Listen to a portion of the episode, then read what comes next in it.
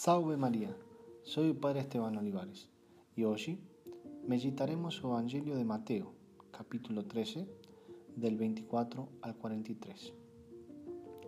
O trigo e o xollo.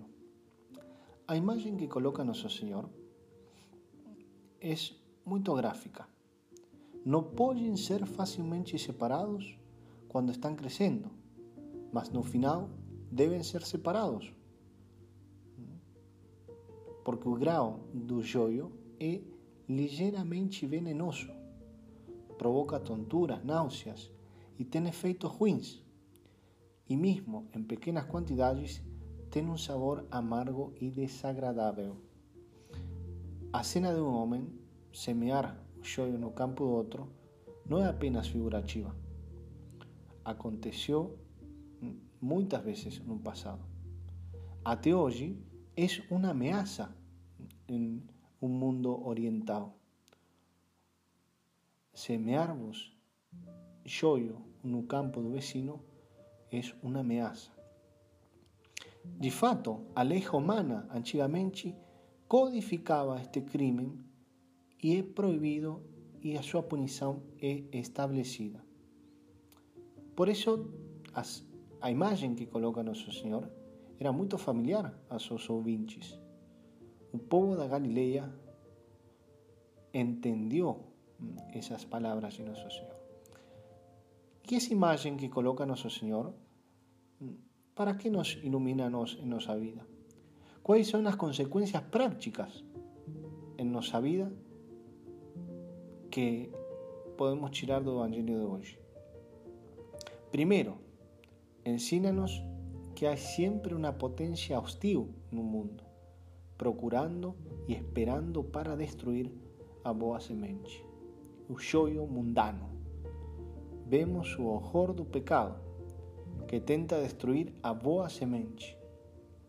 Por exemplo, o aborto, a cultura da morte, combate contra o trigo bom.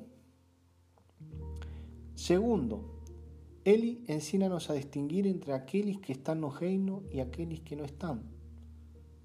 Uma pessoa pode parecer boa e de fato ser má, e outra parecer má e ainda assim ser boa. Quão fortemente Nosso Senhor censura os fariseus por fingir uma vida de piedade e oração. Acontece também que somos demasiado rápidos em classificar as pessoas e rotulá-las como boas ou más sem conhecer todos os fatos. Es por eso que Él nos enseña a no sernos demasiado apresados en nuestros juzgamentos. Tercero, ensínanos que el julgamento llega a todos. Un juicio es para todos.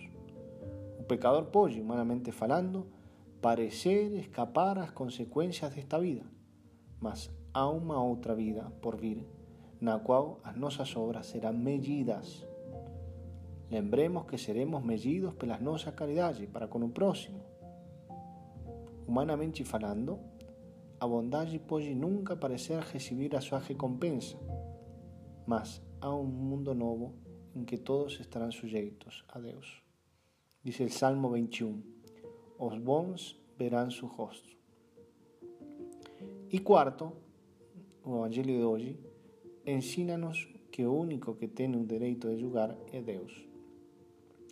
Deus é o único que pode discernir entre o mal e o bem. O único que vê a pessoa inteira e a sua vida. Deus é o único que pode conhecer o interior do homem. Portanto, é o único que pode julgar. Por isso, o Evangelho de hoje deve ser motivo de alegria e esperança porque Deus é um juiz bom. Deus não quer que o pecador morra, mas que seja convertido e que viva.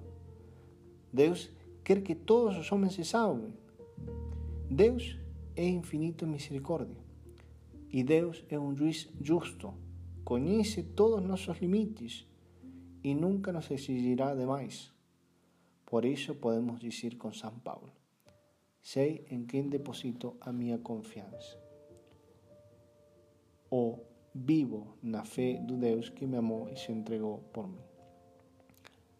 Ave María Purísima.